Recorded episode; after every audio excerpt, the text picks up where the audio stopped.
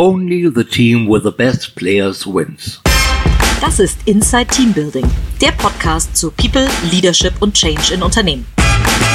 Ich bin Katharina Wolf, CEO von D-Level und hier sprechen wir darüber, wie man Menschen zu Mannschaften macht.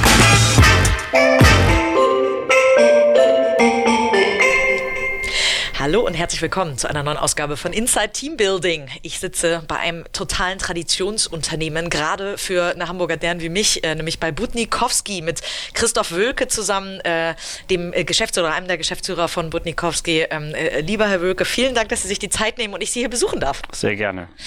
Herr Wölke, ähm, wir fangen mal direkt mit, mit dem Eingemachten an. Ähm, Sie haben, Sie sind hier tatsächlich in das äh, Familienunternehmen direkt nach dem Studium eingetreten, wenn ich ja, das richtig gesehen richtig. habe. Ja. Mhm. Wie kam der Entschluss, ähm, nicht vielleicht doch nochmal irgendwas äh, anderes zu sehen, sondern direkt ins Familienunternehmen äh, einzusteigen? Naja, das war eher kein Entschluss, sondern es war eher aus einer familiären Situation äh, geboren, dass mein Vater zu dem Zeitpunkt eine Erkrankung hatte und dann natürlich sozusagen zu dem Zeitpunkt man sich aufgrund auch des Alters meines Vaters vielleicht noch gar nicht so viel Gedanken darüber gemacht hat, wie man Nachfolge gestaltet und ich war der Älteste, der gerade sozusagen dann zumindest äh, über das Studium eine gewisse Handelserfahrung hatte und dadurch, dass äh, ich auch im Studium damals auch einen Schwerpunkt auf Logistik äh, hatte und wir gerade zu dem Zeitpunkt auch das große Lager äh, in aller Mühe neu gebaut hatten, passte das dann gerade in der Situation zusammen. Und das war dann sozusagen, um dann zumindest für den Fall der Fälle auch abgesichert zu sein, ähm, zack, war ich dann da, ja. Man könnte ja auch, ähm, äh, Köln äh, zum Beispiel, Köln-Flocken äh, bekannt, haben sich einen CEO reingeholt, wäre ja auch eine Option gewesen. Ja, ich glaube, wir sind damals nicht so strukturiert gewesen. Äh, es ist ja wir gelten ja als eigentlich obwohl wir nicht gerade klein sind als Familienunternehmen und äh, auch mit der sehr, äh, sag ich mal, sehr hohen Beziehung der Mitarbeiter zu Personen, also zu den familiären Personen und das hätte, glaube ich, das Unternehmen nicht so ohne weiteres äh, verkraftet, da jetzt jemanden Fremden reinzunehmen, der, vielleicht auch nicht diesen familiären Background hatte und das ist ja auch nicht so gewesen. Es hört sich ja immer so an, als wenn man dann alleine gekommen und man wäre dann allein gewesen. Nein, es gibt ja natürlich auch, gab äh, da natürlich schon auch unterschiedlichste Mitarbeiter und auch ich, ich wurde an verschiedenen Stellen unterstützt, dass ich mir natürlich auch nochmal fachliche Unterstützung diese Dinge auch geholt habe. Aber dieses Symbol, dass dann auch ein Familienmitglied dann äh, da ist, das ist, glaube ich, dann auch sehr wichtig in so einem Familienunternehmen. Also quasi das originärste Werte-Hiring, was man sich vorstellen kann, nämlich nach einem Wert quasi, wir sind Familienunternehmen. Ja, ich glaube, oder das haben wir immer gesagt, äh, dass natürlich äh, Menschen auf der einen Seite natürlich für ihr Gehalt arbeiten äh, und natürlich auch für ihre Aufgabe, aber auf der anderen Seite natürlich auch immer für Menschen ähm, arbeiten und das natürlich auch viel mit Kontinuität und mit Wertekonstrukten zu tun hat. Und da man natürlich dann hat man bei fast 100 Jahren zu dem damaligen Zeitpunkt natürlich auch eine relativ lange Geschichte, die einfach mit der Familie verbunden ist und natürlich auch sehr viele Mitarbeiter, die teilweise ja viele Jahrzehnte bei uns arbeiten und mich dann ja natürlich auch schon kannten aus meiner Vorhistorie raus. Also dann hat man eine andere Form von Kontinuität, als wenn man jemanden äh, Fremden holt und das ist ja auch für Familienunternehmen häufig durchaus sehr herausfordernd. Ähm, äh, äh, fremde, Mitab fremde Geschäftsführer durchaus zu integrieren, beziehungsweise auch für die Fremden dazu zu kommen und irgendwie immer mit so einer Sonderrolle konfrontiert zu wissen, dass irgendeiner mit dem Nachnamen da immer rumrennt äh, und irgendwie doch anders ist als man selber. Ja? Das, mittlerweile können wir das ganz gut, glaube ich, aber ähm, damals war die Zeit, wir waren, ich würde sagen, wir waren vielleicht gerade mal äh, zwei Fünftel so groß, wie wir es heute sind. Also das ist halt auch eine ganz andere Größenordnung damals gewesen, als das vielleicht heute auch der Fall ist und damit auch mit den Weiterentwicklungen, wie man ja auch Verantwortung dann weiter delegiert hat über die Jahre. Trotzdem ein Sprung ins kalte Wasser, denn äh, ich kann mir vorstellen, gerade wenn man aus dem Studium kommt, also mir ging es zumindest so, ich wusste eigentlich gefühlt noch gar nichts. Ähm, äh, wie sind Sie damit umgegangen? Ähm, äh, hier in in ein Unternehmen zu kommen, auf einmal, ähm, gerade dadurch, dass Ihr Vater äh, zu der Zeit eben äh, nicht operativ äh, dann aktiv war, ähm, äh, wie sind Sie damit umgegangen, dass so eine ganze Mannschaft jetzt auf Sie schaut und äh, von Ihnen ja auch erwartet, dass die Vision weitergeführt wird? Ähm, haben die da sofort, ich möchte nicht sagen mitgespielt, aber haben die sofort gesagt, super, jetzt kommt der Junior? Ah. Also, erst muss ich sagen, mein Vater hatte, war zum Glück in der glücklichen Situation, dass, er, dass es nachher doch keine echte operative Unterbrechung gegeben hatte. Ähm, äh, und auf der anderen Seite, ja, ich glaube, ist man in dem Alter, weiß man gar nicht, worauf man sich einlässt. Ähm, das muss das man, glaube ich, gut. so danach. Ja, das ist gut. Also deswegen, sonst wird man vielleicht nicht springen oder man genau. wird vielleicht nicht so springen.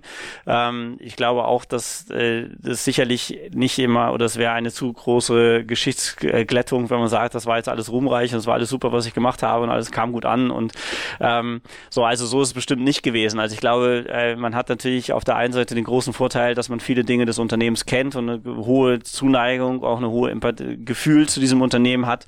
Ähm, aber auf der anderen Seite ist natürlich das Unternehmen dann auch mit sehr viel Unerfahrung konfrontiert ähm, und äh, das, es ist am Ende kein Selbstgänger. Also so und äh, ich wäre heute auch immer einer Seite, das ist glaube ich nicht immer der beste Weg, das äh, auf diesem Wege zu machen, auch wenn es mein Weg gewesen ist. So und ähm, ich habe immer das Glück gehabt oder auch den Vorteil, dass ich mir sehr schnell versucht habe, auch Menschen um mich zu finden, die fachlich dann vielleicht viel besser waren ähm, als ich. Ähm, und äh, das ist dann, was man vielleicht dann auch, wenn man diese Stellung in einem Familienunternehmen hat, auch manchmal vielleicht leichter machen kann, weil man einfach sagen kann, ich muss jetzt auch nicht immer zeigen, dass ich alles am besten weiß, sondern ich kann durchaus durchaus auch zulassen, dass andere Menschen da sind, die es besser weiß und habe da immer viel Glück gehabt. Ähm, dass mich sehr viele äh, Mitarbeiter und Menschen da auch immer unterstützt haben in den äh, Dingen und manchmal ja auch dann wirklich die wirklich äh, tiefgehende operative Tätigkeit dann auch übernommen haben oder dann auch gesagt haben, wir sollen es so oder so machen. Und ich glaube, das muss man ähm, das war vielleicht mein großer Vorteil, dass ich sage, dass ich da eher jemand bin, der dann auch das gut zulassen konnte, dass Menschen gesagt haben, das wäre der richtige Weg und zu sagen, wenn es mir plausibel ist, dann lass uns das jetzt auch so machen. Und Sie haben gerade gesagt, ähm, das, äh, das war vielleicht nicht der einfachste Weg oder der, der, der beste Weg, auch wenn es Ihr Weg war. Äh, was ist denn schiefgegangen zu der Zeit? Ja, die Frage ist ja, ob es gut ist, dass ähm, man im eigenen Unternehmen seine Fehler macht. Ja? Es wäre günstiger ja, fürs Unternehmen, absolut. Fehler in anderen Unternehmen zu machen. ähm, das, das glaube ich und ich glaube, das ist ja auch was sehr viel mit einem selber ähm, macht, weil sobald Sie mit einem Nachnamen ins Unternehmen kommen und damit automatisch eine Sonderstellung haben, ist ja sehr schwer die Abgrenzung, was ist eigentlich von meinem Namen abgeleitet und was ist eigentlich von meinen eigentlichen Fähigkeiten abgeleitet in der Wahrnehmung von Mitarbeitern. Und ähm, das ist, glaube ich, ähm, wenn man vielleicht damit ausgestattet ist, man weiß sowieso alles und man kann damit so durch die Welt gehen, äh, dann mag das kein Problem sein. Aber für mich war ist das, ist das sehr lang, ein sehr langer Prozess gewesen zu sagen, was ist jetzt eigentlich das, was ich wirklich kann, was wird mir nur zugeschrieben, weil ich den Nachnamen habe, was toleriert man vielleicht, weil ich den Nachnamen habe. Ähm, und man hat ja doch auch nach dem Studium und auch in dieser Lebensphase ja doch auch noch einen äh, gefühlt ja eine sehr lange Entwicklungsphase, wo man sich selber eigentlich erst entwickelt, sich selber eher kennenlernt, selber auch lernt, was kann man gut, was kann man schlecht, das lernt man ja nicht im Studium. Also im Studium bekommt man ja so ein bisschen, äh, würde ich sagen, dass ähm, die Theorie. Ja, die, die Theorie und ja. vielleicht auch das, sag ich mal, das rückwärtige Wissen, aber man hat ja keine, keine Anwendung des Wissens äh, gelernt und gerade Führung hat am Ende ja auch viel mit Erfahrung zu tun. Also das, das glaubt man halt in dem Alter nicht, ja, sondern, ähm, äh, sondern man glaubt, man weiß, das ist theoretisches Wissen und man kann mit diesem theoretischen Wissen loslegen. Ähm, und mit der Zeit lernt man ja doch, ähm, dass es halt äh, großen Unterschied zwischen dem Wissen und der Anwendung äh, gibt und dass es da ja manchmal auch um ganz ganz viele andere Dinge dann geht, die man auch erst gut kann, wenn man sich selber gut kennt. Und dafür muss man ja erstmal sich auch gut kennenlernen in den unterschiedlichen Situationen. Wie viele Mitarbeiter trauen sich denn überhaupt ähm, bei einem Familienunternehmen? Also wir arbeiten mit vielen Familienunternehmen zusammen und ich merke immer, dass gestandene Menschen äh, sofort manchmal äh, in Schockstarre verfallen, sobald ähm, jemand aus der Familie da sitzt, der große Name, der große, ähm, äh, wer auch immer, Sixt oder ähm, äh, Konrad oder wie auch immer. Ähm, wie viele Mitarbeiter trauen sich denn, ihnen äh, Kontra zu geben? Ja, gute, gute Frage, weil ich kann den Leuten ja nicht in den Kopf gucken. Ja? Ähm, das ist bestimmt eine äh, eine wichtige Frage, wie viele Personen das sind. Ich glaube, dass es immer Personen sind, mit denen man viel zusammenarbeitet, wo man, ich glaube, wenn man das äh, Gefühl im tagtäglichen den Menschen dann auch gibt, dass es eine gewisse Zugänglichkeit gibt, dann funktioniert das. Es funktioniert dann natürlich, wenn ich in eine Filiale gehe und ein Mitarbeiter, den ich vielleicht einmal im Jahr sehe, ich hoffe nicht, dass er in Schockstarre fällt, aber natürlich sind alle, oh, jetzt steht er hier plötzlich und guckt an, ob was mit den Lücken ist oder so. Das sorgt natürlich schon für einen gewissen Stressfaktor, wie glaube ich bei jedem, den man nicht wirklich kennt und wo es so ein abstraktes Bild von gibt. Äh, ist das schwierig, wie viel es am Ende des Tages wirklich sind. Weiß ich nicht. Wie schaffen Sie denn so eine Kultur? Also Sie sagen gerade, ähm, dass man überhaupt zeigt, dass man offen ist dafür, aber äh, also das Wort ist ja manchmal wie das Papier auch sehr geduldig. Ähm, äh, nur weil Sie Ihren Mitarbeitern sagen, äh, super, sagt mir, was ihr denkt, muss das ja noch lange nicht passieren. Ähm, das geht ja schon so ein bisschen über in den Bereich so, wie führen Sie und, und wie sind so, wie sind die Werte von, von Budnikowski, von Ihnen persönlich in, dem, in Ihrem eigenen Umfeld? Aber wie kriegen Sie denn bestimmte Dinge ins Team transportiert, wie zum Beispiel, Sie hätten gerne eine Feedback-Kultur? Feedback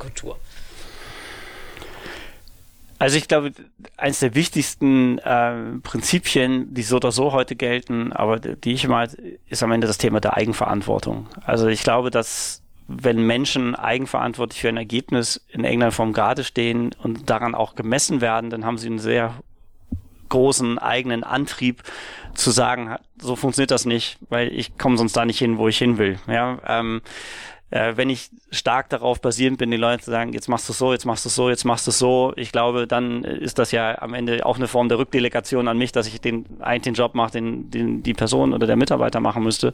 Ich glaube, dass da sehr viel äh, drin ist und deswegen glaube ich, ist auf der einen Seite äh, so viel Verantwortung wie nur irgendwie möglich zu delegieren, ist, glaube ich, das eine. Und das zweite, sehr viel über die größere Einbettung von Themen zu sprechen. Das zweite, darüber zu kommen, weil es ja auch heute so ist, dass die Komplexität der einzelnen Tätigkeiten, die selbst wir in einem heute haben, und wir sind jetzt gar kein Technologieunternehmen oder irgend sowas, aber am Ende ist heute jede Filiale anders, jeder Bezirk ist anders. Äh, Kundenbedürfnisse sind immer Kundenbedürfnisse, also sozusagen, es gibt ja ganz viele Bereiche, die ich sozusagen wirklich in der Tiefe des Inhalts gar nicht mehr verstehe und auch gar nicht mehr beurteilen. Also ich kann sie nur im Ergebnis beurteilen. Also ich kann sie nur im wirtschaftlichen Ergebnis oder in, äh, in dem, was wir besprochen haben, beurteilen. Aber ob der Weg links oder rechts rum der Erfolgsversprechender ist, das fällt mir ja schon immer schwerer zu beurteilen, zu sagen, ist es so oder nicht. Und das ist ja auch etwas, wo man lernen muss, Dinge loszulassen und auf der anderen Seite ein anderes Gespräch zu führen. Und wenn ich natürlich über das Ziel spreche und sage, ich möchte eine andere Wirtschaftlichkeit haben, ich möchte ähm, eine andere, ein anderes Wissen über den Kunden erreichen und da wir sprechen über das Ziel und die Mitarbeiter stärker in die Pflicht nehmen, den Weg dahin zu definieren. Ich glaube, dann hat man einen besseren Gesprächsansatz, als wenn ich sage, ich sage euch jetzt, wie ich es finde äh, und wie ihr es zu machen habt und dann könnt ihr mir mal sagen, ob ihr es gut findet oder nicht. Also weil das allein die Vorgehensweise ändert ja schon auch die Hierarchie in einem Unternehmen. Ob ich sage, äh, du sagst mir, wie dein Weg ist und ich stelle nochmal drei Fragen oder ich sage dir, wie ich glaube, der Weg zu sein hat und dann kannst du mir mal sagen, ob du es gut findest, was ich mache oder nicht. Hat Ihr Vater, äh, Vater das auch immer schon so gemacht oder gab es da auch einen Mind-Change oder einen Kultur-Change? Ähm dadurch, dass Sie mit reingekommen sind. Sehr unfair, ob Sie müssten ja meinen Vater fragen, ob das immer so gemacht also, Wahrscheinlich könnte man die Mitarbeiter also, fragen. Die ja, also ich glaube, dass äh, das ist immer schwer zu vergleichen, weil erstens die Unternehmensgröße ist anders gewesen, die Komplexität ist eine andere gewesen, auch die Zusammensetzung von Mitarbeitern ist eine ganz andere gewesen. Also so. Dann frage ich die, äh, stelle ich die Frage anders. Teilen Sie heute diesen Wertekanon? Ich glaube, jede Generation definiert das für sich anders. Das ist ja auch der normale Weg, so wie jeder aufgewachsen bin, so wie jeder das erlebt hat. Äh, ich glaube, das, was uns vereint, ist ja eine, eine sehr, eine sehr dem Menschen zugewandte Kultur. Ähm, aber der Anspruch, was heute zugewandt an den Menschen heißt, der ändert sich halt mit der Zeit. Ja, so, das ist, ähm, äh, wir haben ja heute immer mehr extrem auch hoch ausgebildete Menschen bei uns im Unternehmen und auf der anderen Seite auch ganz viele Menschen, die aus sehr einfachen Verhältnissen kommen. Da hat, da sind, also so wie die Defragmentierung der Gesellschaft stattfindet, ist das ja auch in einem Unternehmen. Ich habe ganz unterschiedliche Anspruchsgruppen, die ich heute habe und früher war die Gruppe der Mitarbeiter viel homogener. Und ähm, das Geschäft war viel einfacher, es war viel produktzentrischer, als es heute ist.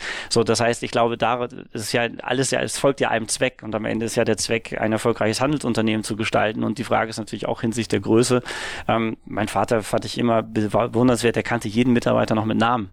So, da, das ist natürlich etwas ganz anderes. Mal abgesehen, dass ich ein schlechtes Namensgedächtnis habe, ähm, ist das für mich heute nicht mehr mehr vorstellbar, dass ich das noch realisieren könnte heute, äh, so eine Nähe an den einzelnen Mitarbeiter zu haben, dass ich von jedem wüsste, wie der Name ähm, ist. Und ich glaube, dadurch verändern sich natürlich auch Methoden und man ist natürlich auch darauf angewiesen, dass andere Mitarbeiter ganz anders heute agieren, ähm, als das vielleicht früher der Fall gewesen ist. Ganz häufig ist es ja so, dass ähm, in Familienunternehmen dann äh, die nächste Generation, ähm, wenn jetzt der Wechsel, sag ich mal, in den letzten fünf Jahren erfolgt ist, für das Digitalthema dann erstmal zuständig ist und die für die Digitalisierung des Unternehmens. Dafür sind Sie ja schon, ich möchte nicht sagen viel zu lange da, weil sie sind ja schon seit Anfang der 2000er. Da wir auch zu alt dafür, ne? Genau. ja. Nein, aber, aber sie sind ja schon, äh, bevor diese große Digitalisierungswelle, mhm. sag ich mal, schwappte, sag ich mal, ähm, an Bord gekommen und haben ja ein, ähm, direkt in den, in, den, in den originären Bereich ihres Vaters, ähm, ich nenne es jetzt mal, also rein äh, quasi oder mussten sich da aufteilen. Ähm, das Digitalthema ist natürlich etwas, da hat man schon mal direkt seinen eigenen Bereich, kann sich ausleben, hat im Zweifelsfalle sofort mehr Know-how als die. Äh, funktioniert es häufig nicht, ne? Äh, und da manchmal funktioniert es genau deswegen nicht, ganz ja, genau. So, deswegen würde mich interessieren, ähm, äh, wie schnell konnten Sie sich denn da so ein bisschen eingrooven? Wer übernimmt welchen Bereich? War das total natürlich ähm, aufgrund von Interessenlagen oder aufgrund von Know-how? Oder wie haben Sie sich, wie teilen Sie sich heute auf und warum? Ja, also heute ist die Aufteilung ja schon eine ganz andere, weil wir ja schon sehr weit fortgeschritten sind in diesem Generationswechsel am Ende uns eigentlich in der letzten Phase da befinden. Ähm, deswegen kann man es nicht sagen. Also man hat ange ich habe in der Logistik angefangen, äh, das war, äh, muss man sagen, gerade, also ich komme halt eher aus der prozessualen, äh, sage ich mal, dann Logistik ist dem natürlich erstmal sehr nah. Äh, das war, würde ich sagen, nicht das Feld meines Vaters. Der war sehr an Filialen und wie Sortimente und diese, also eher was den Einkauf und Sortimentsgestaltung und Vertrieb betrifft. Und danach, muss ich sagen, ist mein Weg eher so gewesen, habe ich immer, wenn es ironisch war, war ich eher immer der Lückenbüßer. ähm, wenn halt irgendwie, und dann war im nächsten Schritt, dass der Vertriebsleiter damals gekündigt hatte und sagt, war ich halt, wenn ich halt in den Vertrieb reingegangen, weil natürlich originär für ein Handelsunternehmen Vertrieb natürlich auch ein essentielles Thema ist. Und ich glaube, dass sozusagen dann vielleicht eher die Diskussion gar nicht um einzelne Bereiche, also zu sagen, natürlich spiegelt sich das nachher in Bereichen, aber ich glaube, die Diskussion ist dann eher, wenn Sie jemanden haben, der eher aus einer prozessualeren Sicht halt kommt und eher fragt, so wie muss ich eigentlich Dinge bauen, damit sie dann dauerhaft funktioniert. Und äh, auf der anderen Seite mein Vater sehr stark oder einfach eine sehr viel über seine Intuition und seinem Gefühl gemacht hat, dann haben sie halt manchmal so verschiedene Dialogebenen, würde ich mal sagen. Äh, der eine sagt, ja, ich fühle das eher und der andere sagt, naja, ich habe das jetzt irgendwie gemessen. Bewiesen. Ja, oder ich habe es bewiesen. So, ja. so. Ich glaube, da, darin hat dann vielleicht oder darin besteht dann eher vielleicht die Herausforderung, dass dann natürlich heute auch Mittel zur Verfügung stehen, die der Generation vorher überhaupt nicht zur Verfügung standen, auch nicht vorstellbar waren, dass es überhaupt mal so möglich ist, so detailliert äh, Kunden zu verstehen, so detailliert äh, zu wissen, wie welche Filiale was wo macht. Ähm, äh, so und, und das früher halt alles auch die Zyklen ähm, der Veränderung viel, viel länger gewesen sind, auch bei uns. Also wenn Sie heute, wir haben 12.000 Artikel in einer Filiale, wir wechseln jedes Jahr 6.000 Artikel aus. So früher konnte der Teamleiter mit seinem Bauchgefühl das machen und das ist ein gutes Produkt, das ist schlecht, er brauchte gar keine Daten dazu, weil er konnte dieses Bauchgefühl lernen. Er, so, also es hat alles genug Zeit gehabt und heute können Sie einem Teamleiter gar nicht mehr zumuten, zu sagen, es ist A oder B das Produkt, was besser ist, weil bevor das weiß oder das Gefühl dafür entwickelt hat, ist das Produkt schon wieder weg. Und da, ich glaube, und darin ändert sich das und das ist vielleicht eher so ein bisschen die, ähm, die Linie, wo die Diskussionen ähm, dann erfolgen, wo man einfach aus ganz, wo man aus anderen Welten kommt, was jetzt erstmal gar nicht an diesem Digitalthema hängt, weil das finde ich so, mehr als schwierig, immer diese Sichtweise. Ich glaube, wenn Sie mich fragen, ist es halt eher immer, und da tun wir uns auf der einen Seite eher leicht mit, weil wir immer sehr kundenorientiert und sehr viel gefragt haben, wie Kunden funktioniert, aber diese Kundenorientierung halt zunehmend in diese Kundenzentrierung, also eher in eine prozessuale Sicht des Kunden hineingeflossen äh, ist, wo dann vielleicht eher an dieser Stelle so die Diskussion dann entbrennen. Wie viel, ähm, sag ich mal, Geschäft verträgt denn eine Familie? Ich kenne es aus anderen Familienunternehmen, die dann sagen, wir sehen uns jeden Tag. Ich weiß gar nicht, ob ich unbedingt ähm, abends noch irgendwie dann essen gehen muss mit meinem Vater, Mutter, wie auch immer. Ähm, äh, wie ist das bei Ihnen in der Familie? Wie, wie, wie viel äh, mögen Sie sich noch privat sehen? Ich, würde sagen, das ist phasenweise. Ja. Okay. Äh, also man hat natürlich. So das Weihnachtsgeschäft? ja. ja, also ich glaube, das, das ist ja immer, also ich glaube, es gibt ja Familien, wo das alles sehr nah beieinander ist. Zu denen gehören wir sicherlich auch. Und es gibt Familien, die das sehr stark voneinander trennen.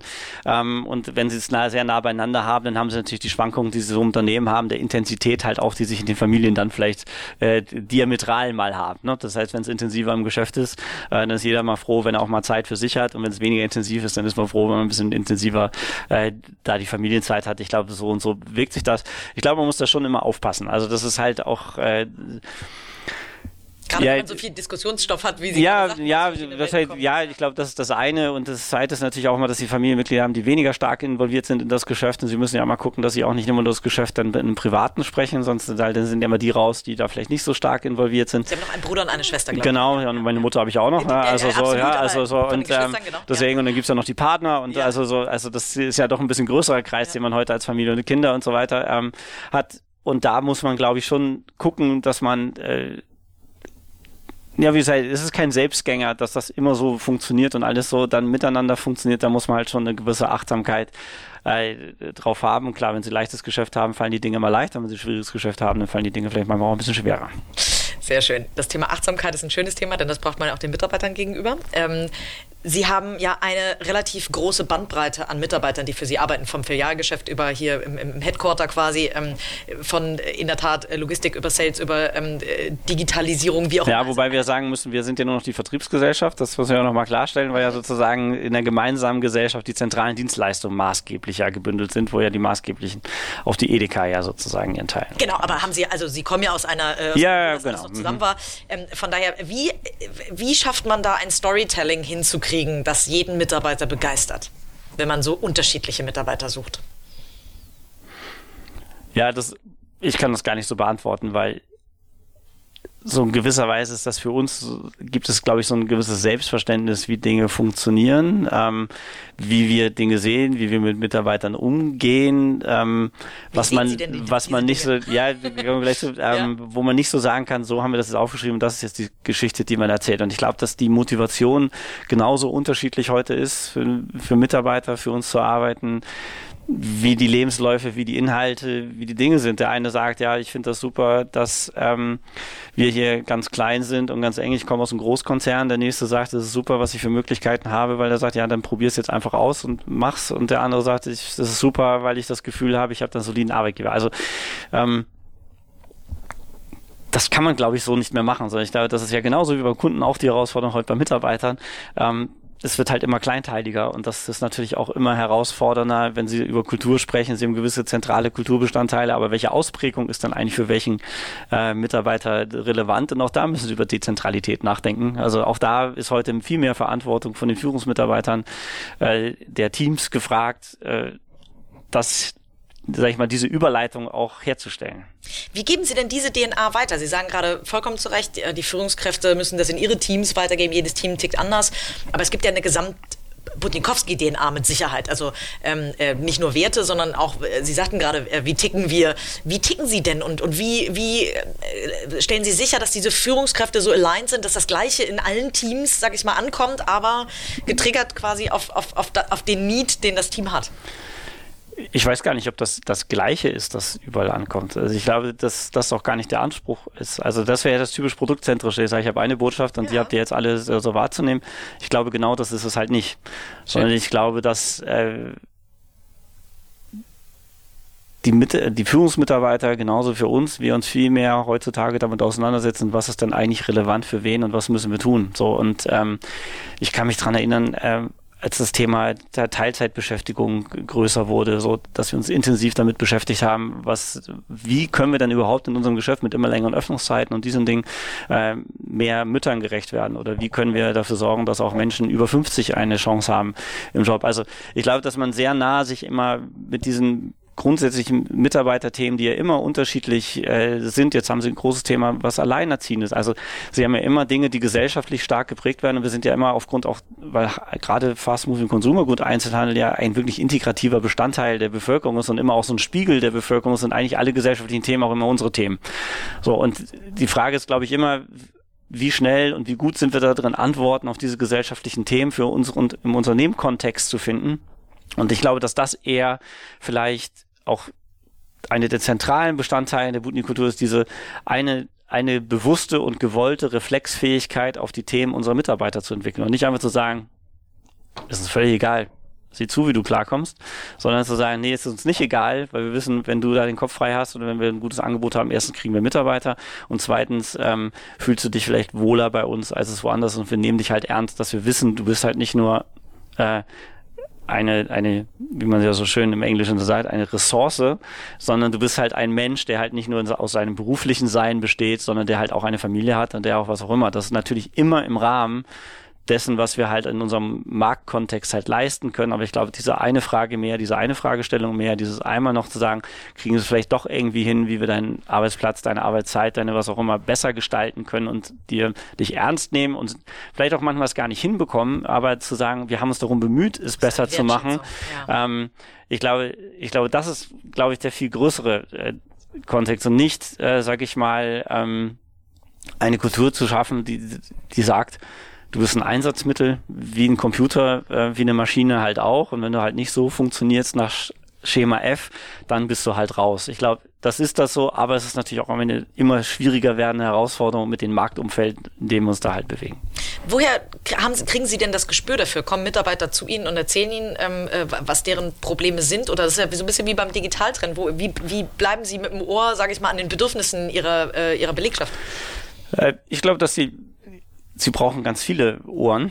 Ja. ja also äh, ich sage mal, die größte Fahrlässigkeit von Mitarbeitern wäre, sich auf mich zu verlassen, äh, sondern am Ende ist das ja genau die Diskussion, egal ob das aus dem Bereich äh, des Personalbereichs heraus ist. Wir haben ja eine Mitarbeitervertretung, die, wir haben in jeder Filiale einen Mitarbeitervertreter.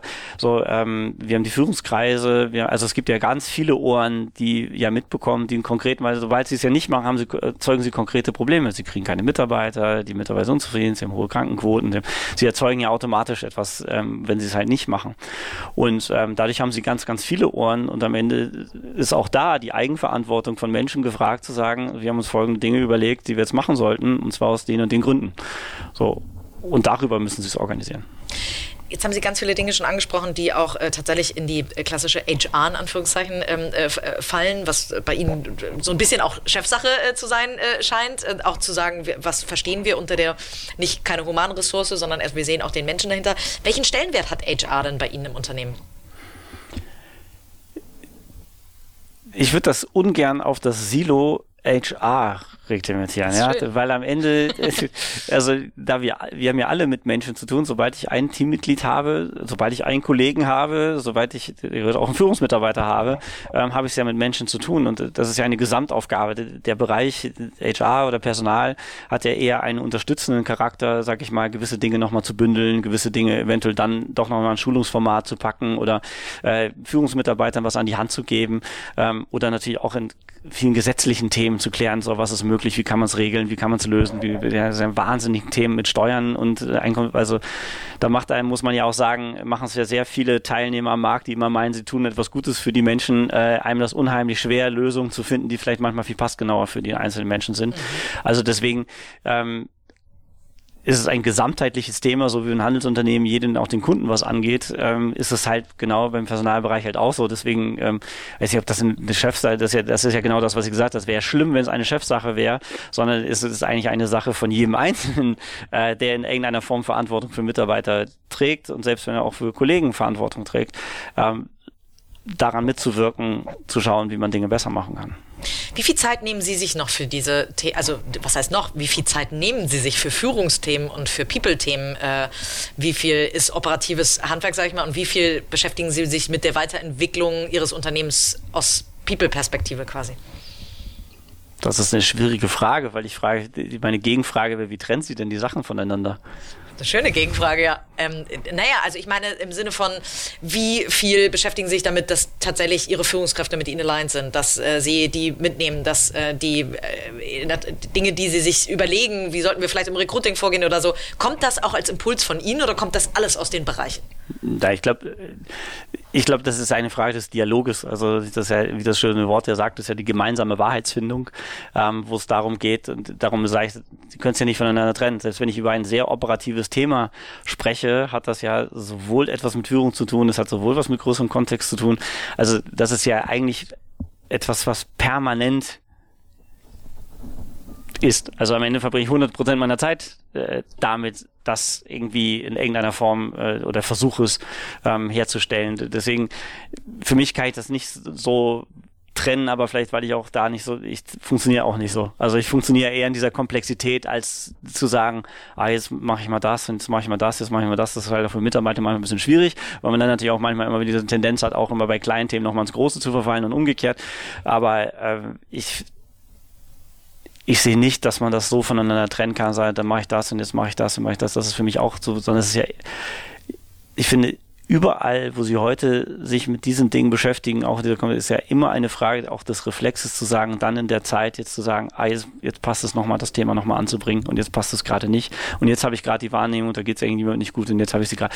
Also da kann ich ja nicht sagen, mein Termin sagt jetzt so und so und jetzt machen wir nur noch das und das. Natürlich haben sie ein paar operative Themen, die sie auch wirklich dann mal abarbeiten müssen, aber das ist ja genau auch das Ziel aus meiner Sicht, möglichst viel Verantwortung auch immer zu delegieren, also maximal Dinge zu delegieren, um genau nicht immer weil, weil es kommt am Ende immer genug oben drauf, aber das sage ich auch immer intern, ja, wenn ihr immer darauf angewiesen seid, dass ich jetzt noch die Entscheidung treffen muss, dann müsst ihr mal fragen, warum ihr nicht vorher schon die Entscheidung treffen konntet, allein oder was euch gefehlt hat, dass das jetzt äh, dass das jetzt erfolgen konnte. Und ihr sagt, ja, das ist jetzt der richtige Schritt.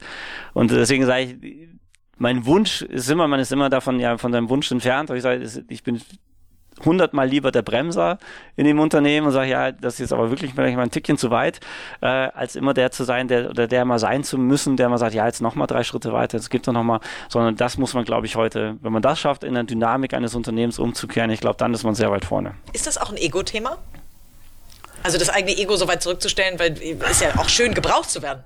Ja, gut, also erstens lernt man, also wenn man das versucht einzustellen, dann lernt man, man wird immer gebraucht, weil es gibt immer neue Dinge, die, ähm, äh, die wahr, dazufallen. Also ich glaube, es ist mehr, also ich glaube, erstmal ist es eine Frage der Verantwortung, weil ich, wenn man über Verantwortung nachdenkt, dann muss man ja sagen, ich kann morgen gegen den Baum fahren und dann kann ja nicht sein, dass dann das Unternehmen ein Riesenthema hat. So, also das ist ja mal reine Verantwortung. Also Leute, die eine Organisation um sich bauen und glauben, ich kann nicht drei Wochen Urlaub gehen oder äh, ich bin unsterblich oder ich bin was auch immer, was es sein mag, kann ich nur sagen, schlimm, weil damit setzen sie, und das weiß man ja manchmal auch aus ganz tra tragischen Fällen, wo deine Organisation fast zusammenbricht, wenn dann eine Person äh, irgendwas zustößt. Das ist das Erste, was schon mal nicht geht. Und das Zweite ist, es ist viel zu risikohaft, von einer Person oder von einem kleinen Kreis an Personen, da kann man die Geschäftsführung ja mit gesamthaft mit einbeziehen, zu glauben, dass die alles sehen, dass die alles wissen und dass die immer zu allen Dingen die richtige Priorität setzen. Das ist ja äh, der helle Wahnsinn. Ja? Also, Wäre also, monoton, ja. deswegen würde ich schon sagen, das ist, glaube ich, gar keine Frage. Ähm, würde, das ist eine Frage des, ja, am Ende ist es eine Frage schon des Egos, aber ehrlicherweise, wenn man sagt, wenn man bestmögliche Leistung erzeugen möchte, dann kann man nicht, dann kann man nicht so vorgehen. Und es gibt immer genug Themen, wo ich doch noch entscheiden muss oder genug Themen, wo ich dann doch oder derjenige bin, der entscheidet oder der sagt, jetzt müssen wir da nochmal, das, da kommen genug Themen immer nach. Aber deswegen mache ich mir darum keine Sorge. Aber ich weiß, dass es genug Menschen gibt, die sagen, ja, ich bin so, dieses, dieser Kosmos muss sich um mich herum drehen und es muss um mich gehen. Ähm, und ich möchte auch für all diese Themen darstellen und ich freue mich ich persönlich freue mich riesig, wenn Mitarbeiter irgendwas erreicht haben und selbst wenn man Geburtshilfe war, nachher ist es halt, deren Erfolg ist das super. Also weil am Ende der wird danach noch motivierter äh, das machen, weil es halt sein Thema gewesen ist. Was sind so die Herzensthemen von Ihnen im Unternehmen, die Sie äh, höchstpersönlich unbedingt machen wollen? Ja, also ich habe eine hohe Zuneigung äh, zum Thema Ladenbau. Äh, das ist schon etwas, was äh, mich viel, also wenn es um Design geht, wenn es um, so, wie entwickelt man das weiter, wie entwickelt man auch Sortimentsbestandteile weiter. Man ist ja immer sehr, gerade wenn man auch sehr alt ist, in vielen Dingen ja sehr auch ähm, auf so einer Autobahn unterwegs und immer die Frage stellt, was, wie definieren wir uns eigentlich neu? Und ich glaube, dieser Change, der halt dann unter Digitalisierung fällt. Jetzt können Sie nicht sehen, dass ich meine Hände zu Anführungszeichen gehoben habe, aber äh, was so darunter fällt. Also für mich ist das wirklich eher diese Frage, wie entwickelt man sich eigentlich aus dieser Produktzentrik auch eines Handelsunternehmens heraus in diese Kundenzentrik hinein mit dieser ganzen Komplexität. Das ist schon für mich ein Thema, was mich ja persönlich, aber auch in diesem Kontext halt sehr, sehr umtreibt. Jetzt haben Sie vorhin schon ähm, erwähnt, dass Sie nicht der Typ sind, der ähm, sich zwei Stunden blockt, um dann genau das eine Thema zu machen, sondern äh, viel hin und her springt. Ähm, wie sieht denn so eine typische Woche von einem Christoph Wölke aus? Es gibt keine, es gibt bis auf ganz wenige Komponenten keine typische Woche. Äh, also es gibt natürlich ganz klassisch, wie Sie in jedem Unternehmen haben, Sie gewisse Status-Meetings und Sie haben gewisse operative Meetings, die Sie jede Woche wahrnehmen. Äh, Daneben ist natürlich gerade, ich habe ja auch in meinem Bereich das Thema der Expansion, dann haben sie natürlich das eine oder andere Thema, was sie an Vermieterseite und diesen Dingen äh, haben, sie haben das Thema Filialbesuche, aber es ist halt unheimlich schwer, weil ich doch von sehr viel externen Dingen dann getrieben bin, zu sagen, da müssen wir uns so auseinandersetzen. Da haben wir jetzt einen Stand, wo wir drüber sprechen müssen. Da gibt es was, wir haben natürlich unheimlich viel im Moment, äh, was mit der EDK immer wieder zu regeln und zu besprechen und auch weiterzuentwickeln ist. Deswegen gibt es das eigentlich nicht, aber das finde ich ist auch das Beste eigentlich an meinem Job, dass es nicht, dass es nicht diese Monotonie gibt, sondern eine ständige Abwechslung. Weil ich glaube, das ist auch das, was man dann fürs Gehirn braucht, um auch nicht zu eingefahren in gewissen Dingen dann zu werden. Gibt es sowas wie einen Mentor in Ihrem Leben? Ja, ich würde sagen, es gab unterschiedliche Mentoren in meinem Leben, in unterschiedlichen Lebensphasen. Äh, ja, definitiv. Was hab, haben die geprägt oder äh, warum, ähm, äh, wie haben Sie die genutzt und auch gefunden vielleicht? ich würde sagen, das ist immer in vielen Fällen waren es Glücksfälle, dass Menschen plötzlich da waren, äh, mit denen man dann eine Zeit zusammenarbeiten konnte, mit denen man, die man, auf die man zugreifen konnte in einer gewissen Zeit, wo man Gesprächspartner hatte. Und das war ganz unterschiedlich. Das ist manchmal gewesen wirklich so, wie, wie baut man, wie kann man eigentlich ähm, eine Vertriebsstruktur aufbauen, bis hin dazu, wie äh, wie könnten Digitalkonzepte für uns aussehen? Ich glaube, das Entscheidende ist ja eigentlich, wenn man über Mentor spricht, dass man eigentlich den einen Dialogpartner zu gewissen Themen oder zu gewissen Entwicklungen braucht, der einen dann auch ja wirklich äh, hart challenged, was Argumente betrifft, äh, über die man bisher nicht nachgedacht hat. So, und das ist, glaube ich, sehr, sehr unterschiedlich. Das würde ich auch immer sagen. Es gab wirklich immer Phasen, wo es dann sehr, sehr intensive Menschen gab, mit denen man sehr, sehr intensiv äh, in diesen Austausch gegangen ist, aber die dann auch vielleicht, wenn diese Phase abgeschlossen war, dann auch ähm, ja durchaus aus dem Leben wieder verschwunden sind, aber wo man dann der Kontakt auch erheblich weniger geworden sind. Aber das braucht man, glaube ich, schon immer, das braucht man, glaube ich, auch immer, weil warum sollte ich jetzt, also ich glaube nicht, dass neue Dinge oder Veränderungen am Schreibtisch entstehen, sondern die entstehen halt immer aus Dialog. Was haben die so angeregt? Also wenn Sie sagen, also in der Tat, es klingt sehr reflektiert, es klingt danach, dass Sie nie stillstehen, es klingt danach, dass Sie sich ständig im, im, im, im Change äh, quasi auch mit sich selber bewegen. Ähm, was waren so, so äh, ähm, Umbrüche in Ihrem, in Ihrem Leben oder so? Oder hatten, haben Sie noch so, ein, so einen Aha-Moment irgendwie äh, im Kopf, ähm, wo Sie sagten so, ah, wow, ja, da wäre ich vielleicht alleine nicht drauf gekommen? Na, ich glaube, gerade in diesem Thema Kundenzentrik ist ja, wenn man aus eigentlich aus einem klassischen Handelsweg kommt. Ich habe studiert im Handelsunternehmen und so weiter. Also das heißt, ich kenne halt nur Einzelhandel, wenn man so möchte, und dann natürlich mit Dingen konfrontiert ist, mit denen man bisher gar nichts zu tun hatte und auch Denkweise, mit denen man gar nichts zu tun hat. Dann ist das etwas gewesen, wo man ja schon auch erstmal durch muss. Also das ist ja ähm, gerade wie ja viele Geschäftsmodelle auch in diese neuen Themen, in welcher Radikalität, aber in welcher Klarheit sie auch funktionieren äh, und in welcher Komplexität auf der anderen Seite wieder. Äh, da würde ich sagen, das ist schon für mich so gerade die letzten Jahre schon nochmal eine Zeit, wo man sich auch merkt, dass sich nochmal sehr verändert hat und sehr den Blick drauf verändert hat und jetzt wiederum auf der anderen Seite stehen, vielleicht so ein bisschen sieht, man fragt, oh man, da haben aber auch viele wirklich noch ein relativ großes Brett vorm Kopf manchmal, ähm, das zu verstehen, worum es eigentlich geht.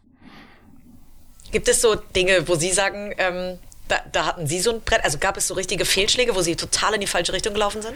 Ja, durch, also ich glaube, es gibt reihenweise Fehlschläge, äh, über, äh, die man, ich glaube, dass äh, man ja aus also wir haben ja ein, ein Konzept für reine Naturkosmetik als Geschäft gemacht und man hat geglaubt, naja, wir können, oder ich habe geglaubt, wir können handeln und wir haben die Zugriff auf die Ressourcen, also machen wir jetzt mal ein Fachgeschäft auf. So, das war äh, alles andere als erfolgreich. Es war nachher ein Katalysator für viele andere neue Dinge, für die Filialen, aber dieses eine Format war halt überhaupt nicht, weil eine Fachgeschäftsthematik völlig anders funktioniert als eine äh, Drogerie-Thematik, die wir damals hatten. So, und da ja, dann, dann merkt man ja, wie man mit der Brille, die man aus der bisherigen Welt hatte, dann auf etwas anderes guckt und denkt, ja, dann wird es genauso funktionieren. Und da muss man halt sehr schmerzhaft feststellen, dass es halt nicht funktioniert. Das gleiche haben wir mit Online-Shops gehabt. Also wir haben äh, äh zwei Spezial-Online-Shops gehabt, wo wir dann, das ist ja eine super Idee und wir haben auch die Ressourcen und wir haben Zugriffe und so weiter.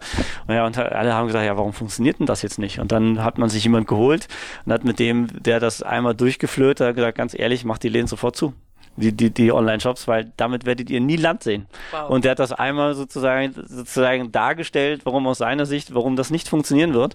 Und ich sage, ja, schön. Jetzt, also, wo, die, wo ich, wo ich ja, also, aufsitze, äh, das ist ja das Schlimmste daran, dass man denkt, ja, okay, hätte man einfach einen anderen Ansatz an zum Denken gehabt, aber hatte man halt nicht, weil alle aus der gleichen Thematik kommen. Und da muss man halt, dann ist halt das Gute, wenn man dann in unserer Unternehmensgröße zumindest handlungsfähig ist und sagt, dann machen wir es halt auch sofort zu. Äh, und dann da hat das halt noch fünf Tage gedauert, das war das Ding halt Anführungsstrichen dicht. Also ähm, da lernt man ständig dazu und gerade wenn sich Märkte sehr stark ändern oder auch Märkte, ja wie bei uns, sich ja auch eigentlich ihrem Zenit äh, nähern oder schon überschritten haben, da kann man sich ja drüber streiten, wo der Einzelhandel heute steht. Aber ähm, da muss man halt anfangen, Dinge anders und anders und neu zu betrachten und den und den äh, den Platz zu ändern und dafür ist halt Dialog gerade mit Menschen und das sagt man ja immer Paradigmenwechsel entstehen immer nur dann entstehen immer nur mit Menschen außerhalb des Systems oder am Rande des Systems äh, und das ist natürlich für Unternehmen, die auch sehr auf Effizienz und auf sehr auf straffe Prozesse getrimmt sind, natürlich auch sehr schwierig. Klingt wahnsinnig spannend. Ich, ähm, eine letzte Frage hätte ich tatsächlich noch. Ähm, wie stellen Sie denn sicher, Sie haben einen, einen sehr fordernden Job. Ähm, äh, tatsächlich äh, haben Sie wahrscheinlich nie so richtiges, also klar Saisongeschäft zum Weihnachtsgeschäft mit Sicherheit, aber ähm, äh, es gibt wahrscheinlich nicht die eine Phase im, äh, im Jahr, wo man so richtig weiß, da kann ich vollkommen unbeschwert rausgehen. Wie stellen Sie denn sicher, dass Sie nicht ähm, im wahrsten Sinne des Wortes durchbrennen? Also wie, wie holen Sie sich immer wieder Erholung und, und, und wie, also gerade auch wir Unternehmer sind ja gehen ja nicht in Urlaub und schalten dann den Kopf ab, äh, sondern man nimmt das ja alles mit. Wie, wie stellen Sie denn sicher, dass der Kopf zwischendurch trotzdem manchmal Erholung kriegt? Äh, also das kann ich mittlerweile relativ gut im Urlaub das abstellen. Sehr gut. Äh, das hat sehr lang gedauert, würde ich sagen. Ähm, und äh, Warum, warum klappt das heute und früher nicht? Ja, ich glaube, also ich habe auch Phasen gehabt, wo es auch bei mir sag ich mal, mehr als über die Grenze hinweg äh, gewesen ist. Und da merkt man ja, was dann auch, äh, auch mit, äh, sag ich mal, Anfang 40 einem, mit einem das schon macht und dass gewisse Dinge halt dann doch schon anders für einen funktionieren, als das vielleicht mit 25 gewesen ist. Äh, weiß ich nicht, hat man natürlich auch eine andere, einen anderen Job gehabt, aber ich glaube, das ist das eine und ich glaube, man muss immer wieder dazu kommen, dass es ganz viele Dinge gibt, die auch nicht sofort erledigt werden müssen. Man muss auch einfach darauf vertrauen, dass es auch viele andere Menschen gibt, die ihren Job gut beherrschen und auch durchaus die richtigen Dinge dann ähm, äh, treffen. Ich kann das nicht beschreiben, wie man das äh, hinbekommt. Ich glaube, man muss halt für sich merken, wenn es ein gewisses Übermaß annimmt und man muss auch ähm, lernen, wie man ja mit Resilienz und heute ist, man muss auch lernen, dass gewisse Dinge erstmal so sind, wie sie sind und nicht immer nur von einem selber gemacht sind, sondern man sie auch manchmal halt nicht ändern kann, sondern ich glaube, es ist eine große Frage auch der Annahme von Dingen und zu sagen, gut, ich nehme die Dinge jetzt so an, wie sie sind und frage mich mehr, was mache ich jetzt aus dieser Situation, als Situation auch dann zu bekämpfen, wenn ich sie gar nicht bekämpfen kann oder wenn ich es nicht ändern kann. Toll, klasse. Herr Wilke, vielen, vielen Dank für den Blick hinter die Kulissen von äh, Budnikowski und ähm, ein bisschen äh, mich nicht nur örtlich in Ihr Büro reinzulassen, sondern auch in den, äh, in den Kopf quasi ein bisschen mit reinzulassen. Ähm, ich bin ganz gespannt, wie es mit Budnikowski und äh, gerade auch mit dem äh, Joint Venture mit, mit, mit Edeka weitergeht. Ähm, ich wünsche auf jeden Fall ganz viel Erfolg und jetzt, ähm, wir nehmen diesen Podcast natürlich ähm, äh, noch ein bisschen früher auf. Jetzt erstmal eine ganz tolle Weihnachtssaison. Danke. Ausstrahlen werden wir es erst im nächsten Jahr, aber äh, dann können wir schon sehen. Wisst, das hätte ich jetzt noch ein paar Angebote streuen können, ja, genau. aber ja. aber vielleicht im neuen Jahr gibt es ja, bestimmt, definitiv. Genau. Ja. Und Leute suchen Sie wahrscheinlich auch immer. Für Leute, die äh, Lust haben, sich zu bewerben, gibt es ja. wahrscheinlich auch äh, alles auf der Jobseite. Ja, gibt alles auf der Jobseite und wir sagen, wir sind auch große Fans davon, dass wir auch durchaus Initiativbewerbungen machen, zumindest wenn auch Menschen manchmal ein bisschen was anderes machen, als es passend, was immer die Stellenbeschreibung, weil Stellenbeschreibung ja auch immer sehr Papier ist geduldig. Ja, erstens geduldig und zweitens hat man natürlich auch nur so eine gewisse Vorstellung, was für Leute man braucht. Und wir haben manchmal doch schon überrascht, wenn wir manchmal auch so besondere Mitarbeiter in der Bewerbung hatten, die auch so gar nicht so ursprünglich gepasst hätten, wo wir gesagt ja, aber doch trotzdem so spannend ist. Also Dann das, schaffen Sie eine Stelle für die. Ja, manchmal gibt es das schon. Also es ist jetzt nicht die Regel, würde ich sagen, aber äh, wir sagen schon immer, gerade wenn es natürlich um so Zukunftsfähigkeiten sind oder jemand was Besonderes mitbringt, was auch etwas wirkliches, also einen echten, wenn man über Kundenwert spricht, einen echten Kundenwert hinzuaddieren kann, dann ist das natürlich schon relevant, ja.